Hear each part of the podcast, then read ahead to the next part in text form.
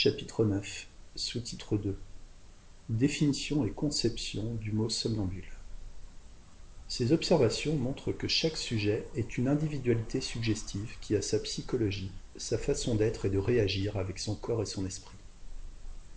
Même alors qu'il est conduit par son imagination faussée, par des impressions, des instincts, des hallucinations qui égarent son contrôle, il n'est ni inconscient ni automate.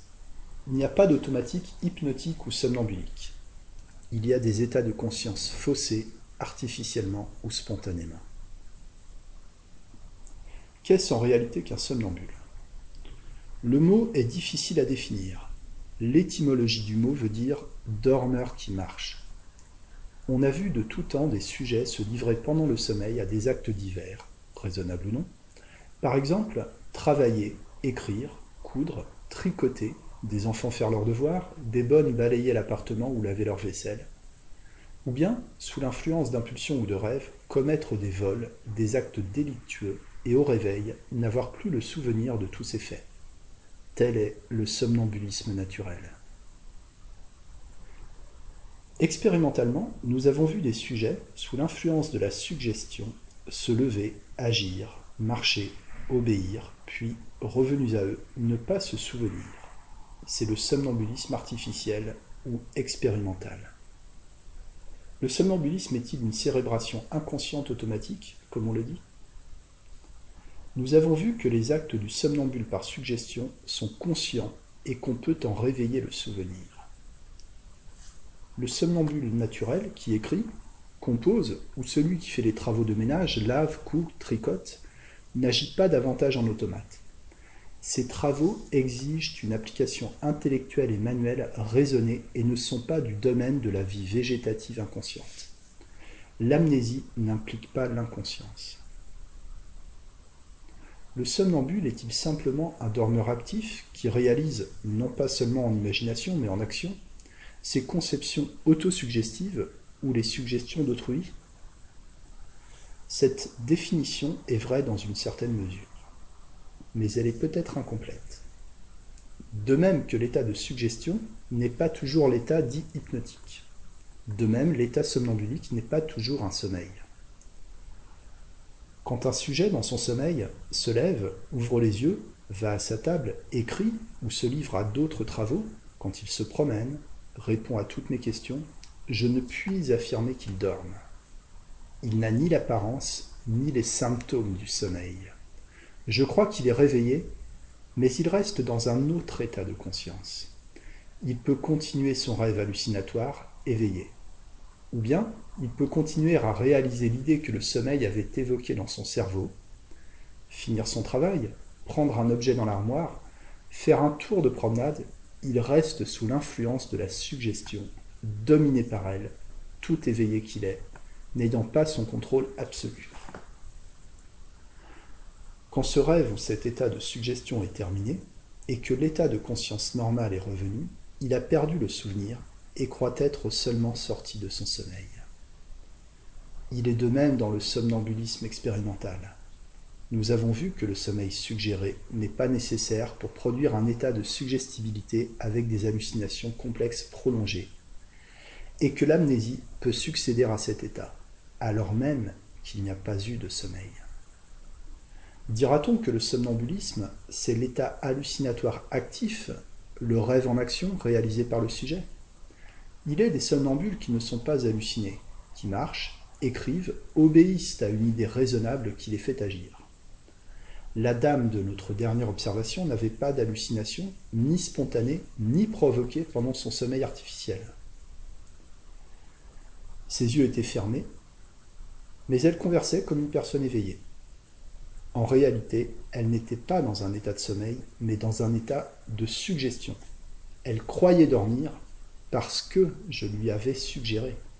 Elle avait de l'amnésie après parce qu'elle croyait avoir dormi et se suggérait l'amnésie. L'hallucination active, le rêve en action, ne constitue donc pas le critérium du somnambulisme. L'état somnambulique n'est qu'un autre état de conscience créé par l'autosuggestion émotive ou par une hétérosuggestion chez un sujet qui ne dort pas et conserve sa mobilité et sa spontanéité avec ou sans hallucination. Il peut succéder au sommeil naturel comme une suggestion ou un rêve post-hypnotique. Il peut être créé artificiellement. Toute suggestion active, accomplie par un sujet, est en réalité un état de somnambulisme. Il peut se produire spontanément à la suite d'une impression morale vive et suggestive qui crée une image, une idée et atténue le contrôle. Le somnambulisme n'est qu'une représentation mentale extériorisée avec action corrélative. Il est passager, curable par la psychothérapie, car il ne répond qu'à un pur dynamisme psychique. Il diffère du délire et de l'aliénation mentale, qui sont des maladies qui produisent des aberrations persistantes, rebelles à la suggestion, entretenues par une lésion organique ou toxique du cerveau. Il en diffère comme le rêve normal du sommeil ou de la veille diffère du délire. Sous-titre 3 Somnambulisme spontané avec ou sans hallucination. Le somnambulisme spontané se développe surtout dans le sommeil naturel. C'est un rêve en action, une autosuggestion active avec ou sans hallucination. Les somnambules nocturnes spontanés ont tantôt les yeux fermés, tantôt les yeux ouverts, comme les somnambules expérimentaux. Il en est qui sont tellement absorbés par leur idée fixe ou concentrés dans les actes qu'ils accomplissent que leurs sens sont étrangers à toute impression extérieure. Un étudiant en pharmacie, dont l'histoire est relatée par M. Bertrand, fut surpris en somnambulisme au moment où il traduisait de l'italien en français et cherchait les mots dans un dictionnaire, comme il l'eût fait dans son état normal. Il paraissait se servir d'une lumière placée près de lui. Les personnes présentes éteignirent cette lumière. Le somnambule parut se trouver dans l'obscurité. Il chercha en tâtonnant sa chandelle sur la table et alla la rallumer à la cuisine. Or, au moment où il se croyait ainsi dans l'obscurité, il était réellement dans une chambre éclairée, mais par des chandelles différentes de celles qu'on avait éteintes. Il l'avait vue éteindre et croyait qu'elle était unique. Il n'entendait aussi que les conversations en rapport avec ses propres pensées, indifférents aux autres. Ce sont là de vraies hallucinations négatives par autosuggestion. Le somnambulisme nocturne hallucinatoire peut être dangereux et déterminer des actes criminels. Tel est le cas relaté par Faudéré d'un jeune religieux somnambule qui rêva une nuit que le père prieur avait tué sa mère dont l'ombre sanglante lui apparut pour demander vengeance.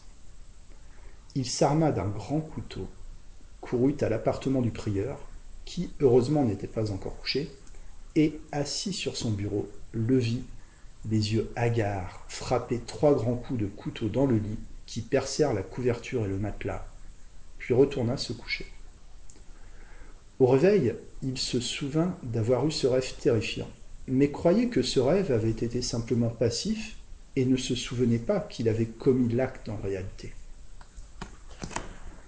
Hacktuck rapporte le cas d'un enfant de 12 ans qui, ayant eu une querelle dans la journée avec une de ses compagnes, se leva pendant la nuit, se rendit à son lit, la frappa violemment jusqu'à ce que des personnes attirées par ses cris la tirassent de son état de somnambulisme.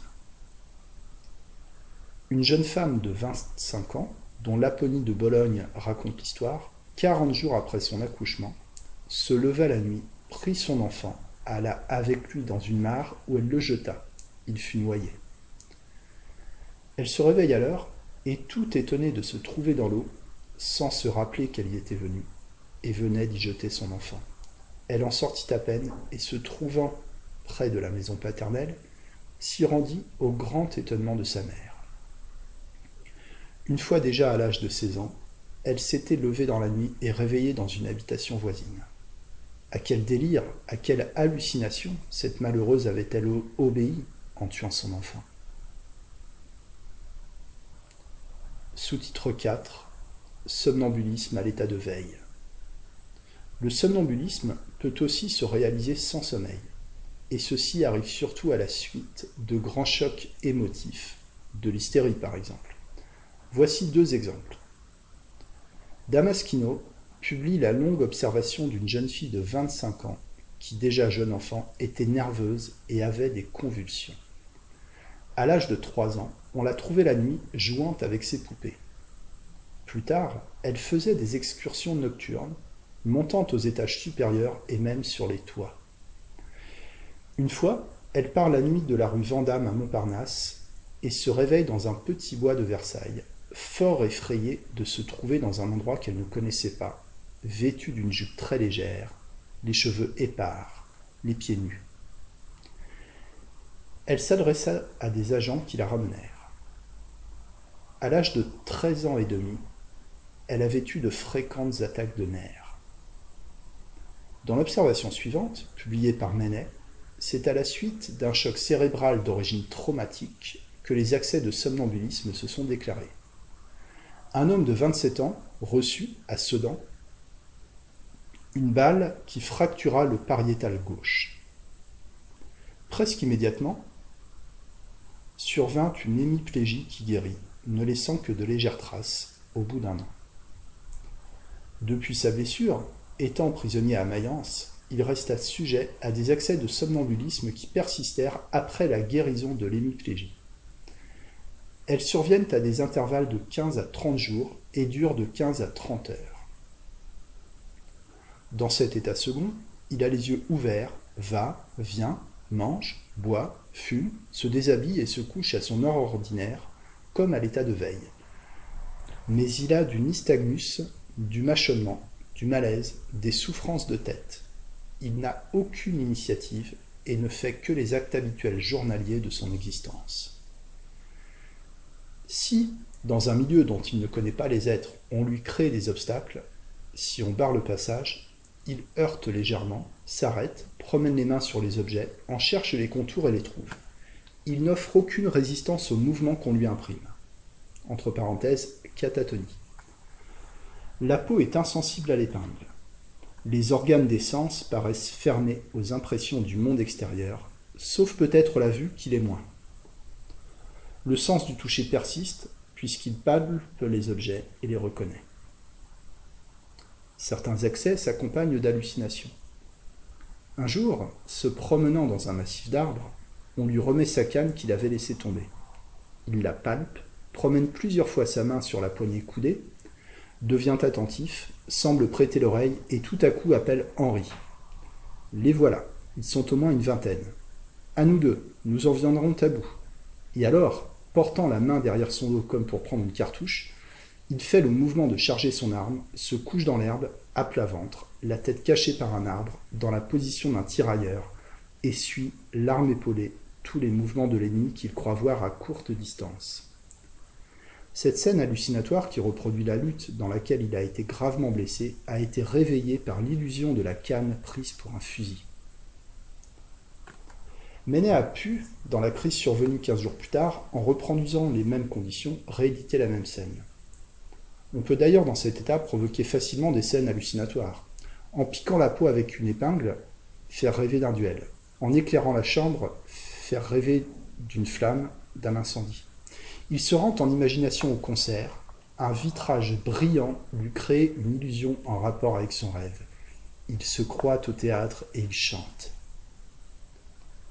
Cette observation, où les hallucinations spontanées se mêlent à celles qui sont provoquées, rappelle l'histoire de notre sergent chez lequel nous avons provoqué expérimentalement la scène du combat de Patay où il fut blessé. Les somnambules peuvent avoir des changements de personnalité et perdre le sentiment de leur identité, se croire une autre personne. Voici un exemple de somnambulisme ambulatoire qui me paraît justiciable de cette interprétation. Un jeune homme de 16 ans, sérieux, instruit, de bonne conduite, doux et timide, avait eu en janvier 1896 un malaise avec crise de nerfs qui dura un quart d'heure et n'eut pas de suite. Le 14 octobre suivant, son père l'envoya chercher 1200 francs au Crédit lyonnais. Il cherche la somme, court à la gare, prend un billet pour Dijon, De là, il envoie une carte postale écrite au crayon dans laquelle il dit qu'à la sortie du Crédit lyonnais, deux bandits l'ont amené du côté de l'Allemagne, qu'il souffre beaucoup, qu'on vienne le chercher, etc. De Dijon, il prend le train pour Marseille, descend à l'hôtel que son père fréquente et donne un faux nom, M. Sorval, 4 rue de la préfecture au Havre. Le père envoie des télégrammes de tous côtés, entre autres à son cousin de Marseille qui est assez heureux, après 48 heures, pour mettre la main sur lui à l'hôtel. Le jeune homme dit je ne vous connais pas, je ne suis pas X, je suis monsieur Sorval. Un rassemblement se fait devant l'hôtel. On prend fait et cause pour le jeune homme. Son cousin le conduit à la sûreté. Là, pressé de questions, il finit par avouer son nom. Mais au moment où il avoue, il est pris d'une crise convulsive tellement violente que quatre hommes ne peuvent le maîtriser. La crise dure une heure, puis elle est suivie d'un sommeil qui dure depuis lundi soir jusqu'au vendredi suivant à 4 heures. On le transporte chez son cousin, il prend des aliments pendant son sommeil. Le vendredi à 4 heures, il se réveille enfin sans souvenir aucun de tout ce qui s'est passé depuis le moment où il a quitté le Crédit lyonnais. Tout le reste est lettre morte pour lui. Ajoutons que le jeune homme n'avait dépensé de ses 1200 francs emportés que la somme nécessaire à ses frais de voyage. Le père avait trouvé dans la poche d'un pantalon de son fils un chiffon de papier où il demandait un rendez-vous avec une jeune fille à la gare pour aller ensemble à Paris, annonçant qu'il aurait beaucoup d'argent. La lettre était inachevée. Le père trouva la jeune fille qui restait chez ses parents et put établir qu'elle ne connaissait pas son fils. Le père m'amena le fils dont l'expression vague et les grands yeux fixes indiquaient une nature disposée à la rêverie. Il me parut bien sincère et me dit qu'il n'avait jamais parlé à cette jeune fille et n'avait aucune affection pour elle. Ils en avaient causé entre jeunes gens, mais ils ne la connaissaient pas autrement. Quant au nom de Sorval, il finit par se rappeler l'avoir lu dans un feuilleton du petit journal, mais il ne savait plus les détails du roman. Son départ était certainement prémédité. Le projet de lettre trouvé était sans doute déjà écrit dans un état de conscience anormal. Avait-il, en allant à Marseille, réalisé un roman conçu par son imagination, croyant être M. Sorval, le héros de ce roman? Y avait-il des conceptions multiples, incohérentes, comme cela arrive dans le rêve? L'histoire de bandits l'amenant en Allemagne tiendrait à le faire croire. L'interrogatoire de la sûreté de Marseille l'a vivement suggestionné et ramenant le sentiment de la réalité a déterminé une crise violente d'hystérie. Il s'agit donc d'une fugue accomplie par un jeune homme hystérique en état de somnambulisme, sous l'empire d'autosuggestion qui lui enlevait le sentiment de la réalité et en faisait un rêveur en action à l'état de veille. Comme les rêves du sommeil, le contrôle cérébral étant affaibli ou suspendu, ces rêves du somnambulisme vigile sont incohérents, désordonnés et dépourvus de logique. Dans cette observation, l'état de conscience somnambulique a duré pendant plus de cinq jours. C'est une véritable vie somnambulique. Sous-titre 5 Vie somnambulique, condition seconde, personnalité double. Cet état de conscience nouveau, constitue la vie somnambulique, peut se reproduire souvent chez le même sujet, alterner avec l'état de conscience normal. Telles sont les observations qui ont été publiées sous le nom de conditions secondes dédoublement de la personnalité. Relatons succinctement quelques-uns de ces cas relatés par les auteurs. Le plus connu est celui de la célèbre Félida, observée pendant plus de 30 ans par le professeur Azam de Bordeaux. Félida a deux états de conscience.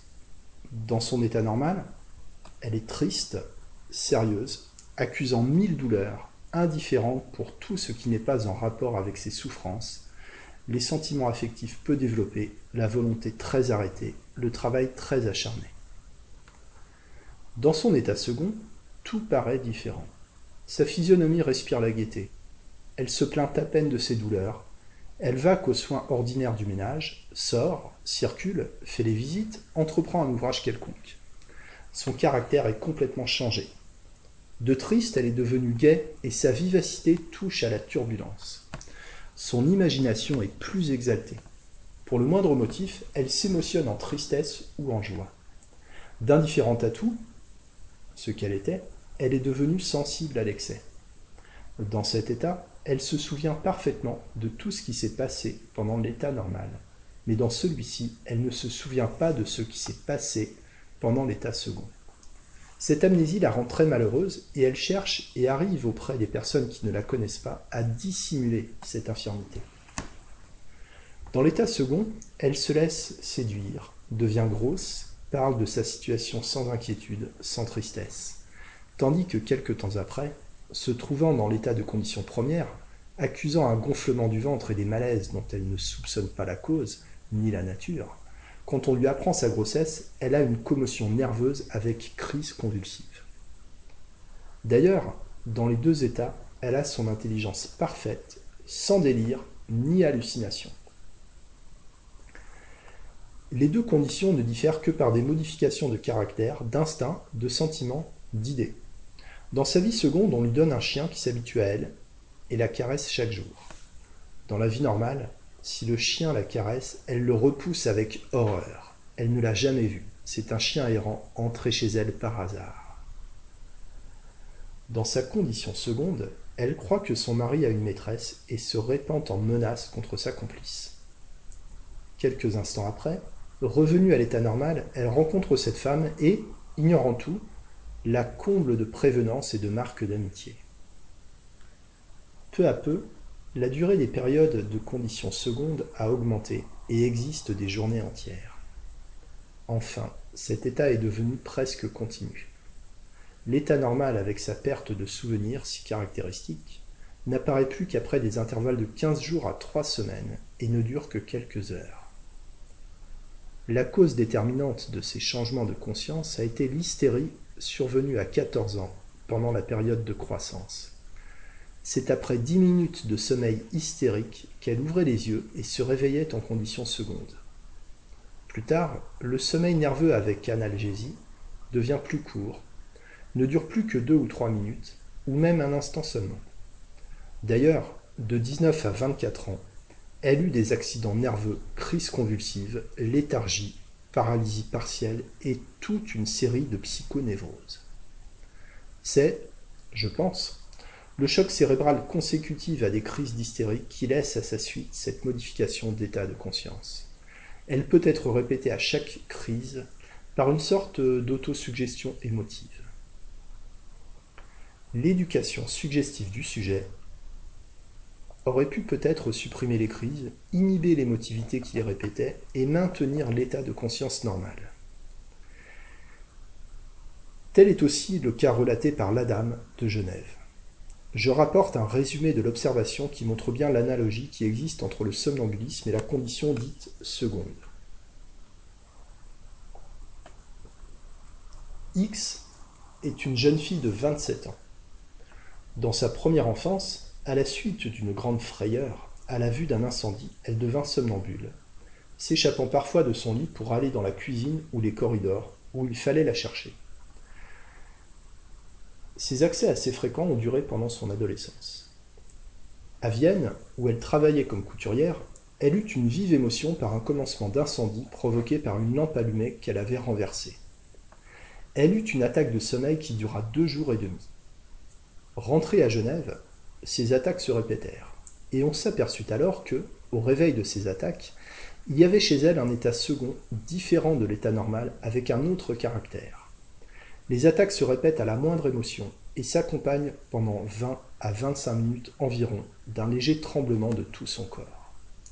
Pendant l'état second, qui dura une fois une journée entière à la suite d'une altercation avec son fiancé, elle change complètement de caractère. Douce, aimable et un peu molle à l'état normal, elle devient impatiente, méchante, impétueuse, mais active et travailleuse. Elle mange avec meilleur appétit et digère mieux qu'à l'état normal. Elle chante, joue du piano, prend part à la conversation, riposte mieux et plus hardiment, à la main leste, ne supporte pas la contradiction, distribue généreusement des taloches. Revenue à l'état normal, elle ne se rappelle absolument rien de ce qu'elle a fait ou dit pendant l'état second.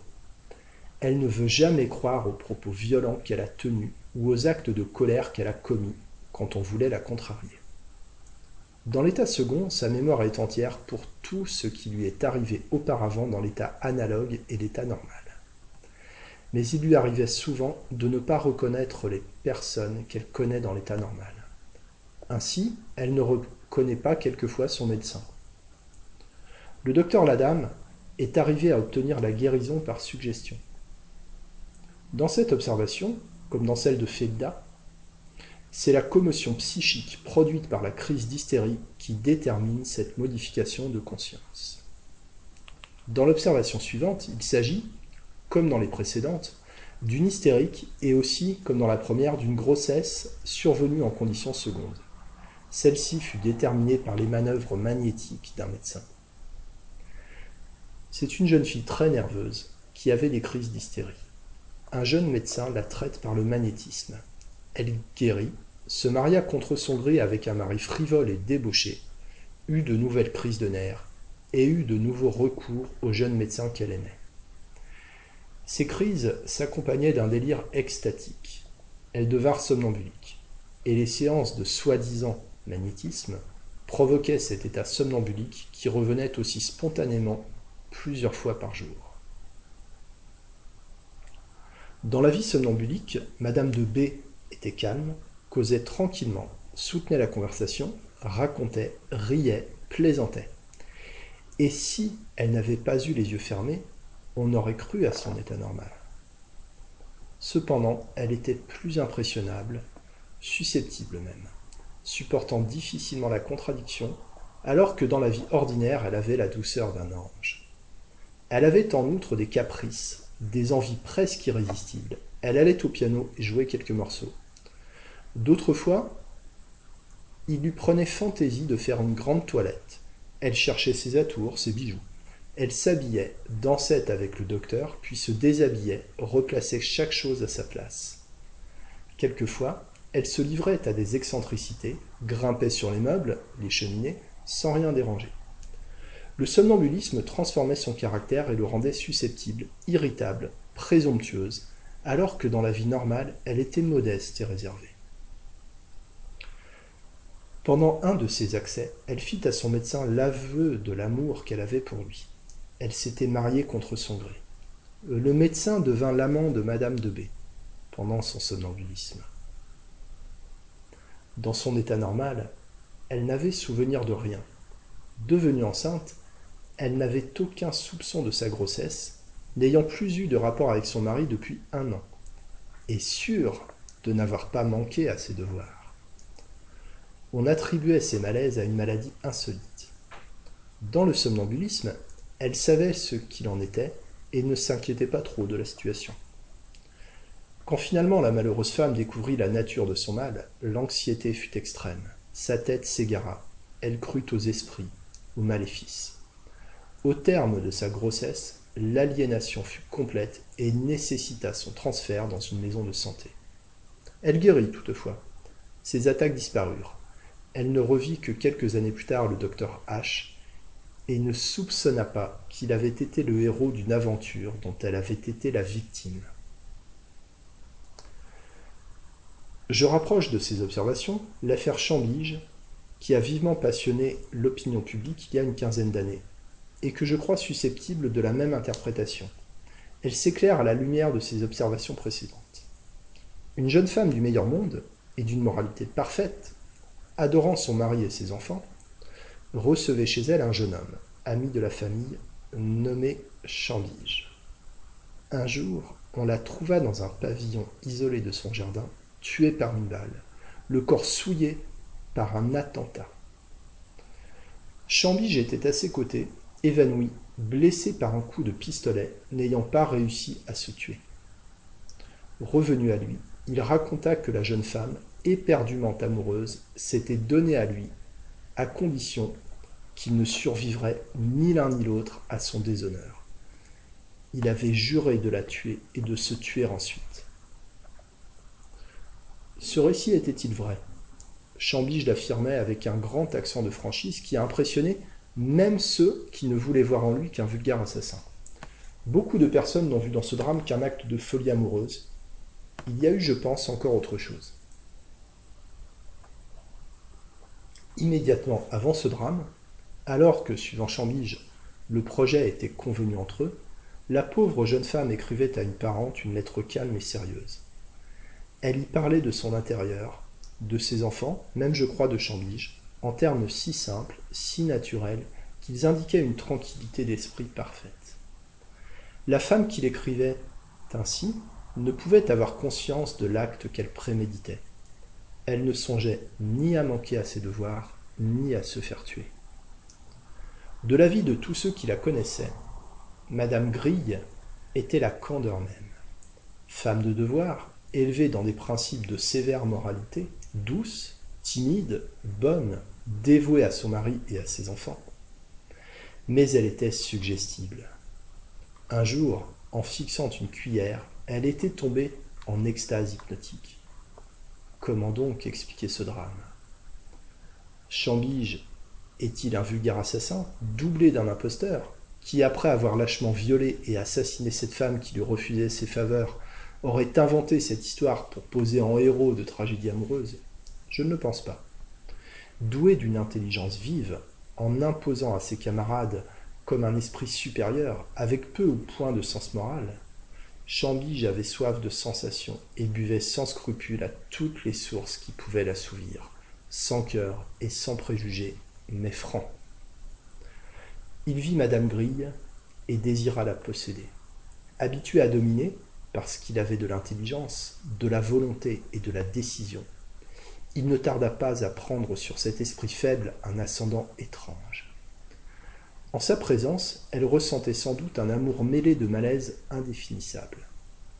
De même qu'un jour, en regardant une cuillère, elle était tombée en extase hypnotique, de même en présence de Chambige, troublée profondément par son regard, ses allures, peut-être ses déclarations, elle tombait en extase somnambulique en conditions secondes. Chambige lui inspirait à son insu une nouvelle conscience à la faveur de laquelle la suggestibilité s'exaltait, la passion la dominait, la raison faisait défaut. La capacité de résistance était insuffisante. Chambige faisait de la suggestion sans le savoir. Revenue à sa conscience normale, Madame Grille ne se souvenait de rien. Ainsi, le matin du crime, quand elle écrivait sa lettre, elle ne savait pas ce qui allait se passer. Un instant après, la présence seule de Chambige a pu la suggestionner.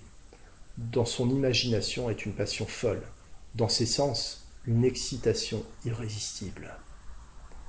Si la pauvre femme a fait promettre à son séducteur de la tuer, c'est le sens moral persistant encore dans son nouvel état de conscience. C'est sa vraie conscience morale indestructible qui pouvait être dominée, mais non éteinte, dans son état somnambulique. Cette condition seconde, dans laquelle le caractère, les instincts sont modifiés, où l'impulsivité peut dominer, où le malade peut avoir des illusions, des hallucinations et perdre le sentiment de son identité, est susceptible de donner lieu, comme le somnambulisme nocturne, à des actes délictueux et criminels. Nous avons vu la somnambule de la dame distribuer des taloches pendant sa condition seconde et même mordre la main de son fiancé parce qu'il voulait l'empêcher de sortir. Le docteur Garnier raconte l'histoire d'un jeune homme qui, en condition seconde, déménage tranquillement une boutique de brocanteur et transporte successivement les objets mobiliers dans la cour de sa maison. Le docteur Motet relate l'histoire d'un individu qui commit en somnambulisme un outrage public à la pudeur. Proust rapporte celle d'un jeune homme sujet à des crises de vie somnambuliques qui fut condamné pour des escroqueries faites dans cet état. Dans les observations que nous avons relatées, nous avons vu que l'hystérie existe souvent chez le somnambule. L'hystérie, ainsi que nous le verrons, est une crise nerveuse consécutive à un choc émotif. Cette crise elle-même peut s'accompagner d'hallucinations complexes, coexistant ou alternant avec les convulsions et autres manifestations de la crise, ou leur succédant et constituant un vrai somnambulisme hallucinatoire. Quelquefois, la convulsion est légère ou même fait défaut. Et la crise paraît constituée tout entière par l'accès de somnambulisme. L'émotivité qui fait la crise d'hystérie est celle-ci elle-même créée un choc cérébral intense qui, chez les sujets prédisposés, peut produire l'état de conscience anormal dit somnambulique.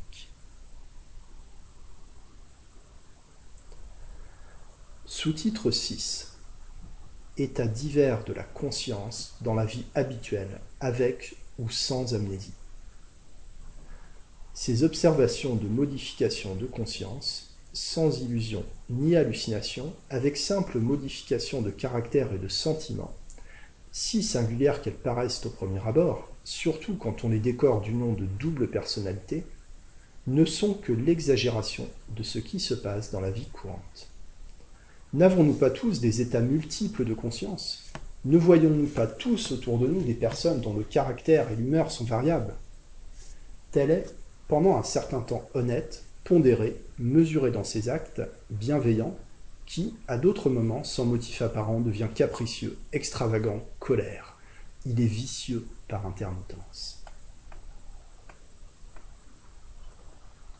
Tous les degrés peuvent exister de conscience modifiée, depuis un simple changement d'humeur que les intimes seuls perçoivent, jusqu'à une transformation complète de la mentalité.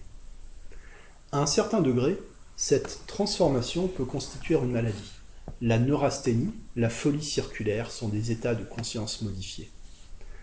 Ces degrés extrêmes, qui sont des maladies et vont jusqu'à l'aberration, frappent seuls notre attention.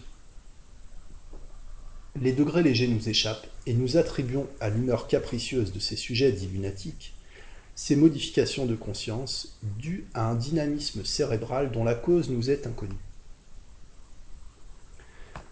Ne voyons-nous pas des femmes qui, à chaque période menstruelle, ont une autre mentalité, un autre état de conscience, douce, bonne, raisonnable avant?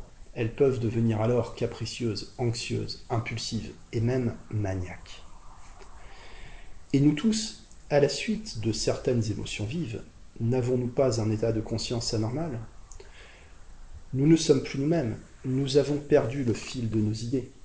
Quelques-uns déraisonnent pendant un certain temps, tiennent des propos extravagants, font des actes bizarres. Cela dure en général peu de temps. Il en est de même qui, revenus à leur état normal de conscience, ont perdu le souvenir de ce qu'ils ont dit et fait. Si cet état anormal se prolonge un peu longtemps, il sera reconnu comme condition seconde. Après un déraillement de chemin de fer, ne voit-on pas des voyageurs exempts de toute blessure, frappés seulement par le choc moral, se sauver à travers les champs comme en automatisme ambulatoire, puis, revenus à leur état normal, ne pouvoir donner aucune explication, ayant perdu le souvenir de tout ce qui s'est passé. Chez certains sujets prédisposés, cet état de conscience anormale, dû à un choc émotif, se prolonge assez longtemps, entretenu par l'autosuggestion, ou bien se reproduit facilement par une nouvelle émotion, ou par représentation mentale, comme toutes les modalités nerveuses crise de nerfs, tic, tout nerveuse, hoquet nerveux, etc. que certains sujets réalisent et répètent par simple réminiscence autosuggestive.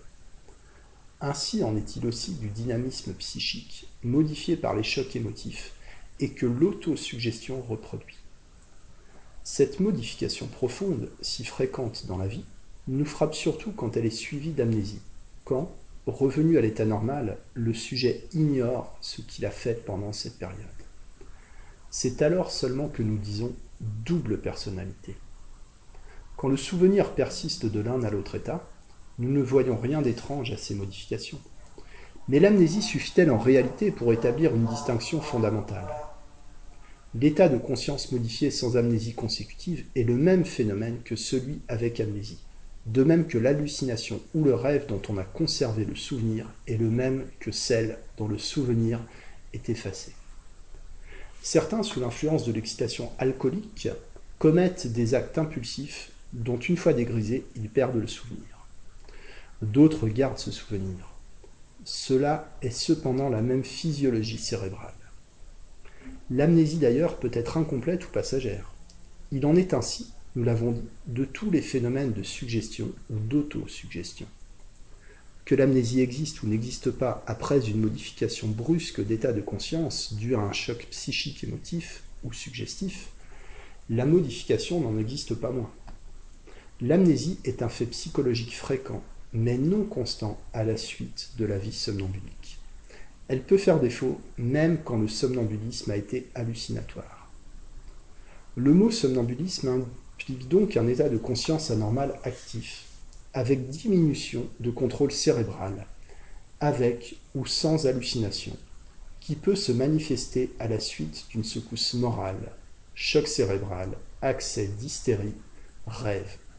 Cet état laisse souvent, mais pas toujours, une amnésie plus ou moins complète. Les hallucinations d'origine toxique, par exemple alcoolique ou saturnine, et celles dues aux maladies mentales, par exemple la lipémanie ou délire de persécution, peuvent déterminer des actes corrélatifs et constituer un vrai somnambulisme. Mais ce somnambulisme est pathologique. Les hallucinations sont fonction d'un cerveau malade ou intoxiqué. Cet état n'est pas justiciable de la psychothérapie, comme l'est le somnambulisme simplement émotif, qui n'est qu'un simple dynamisme psychique sans lésion, une simple psychonévrose.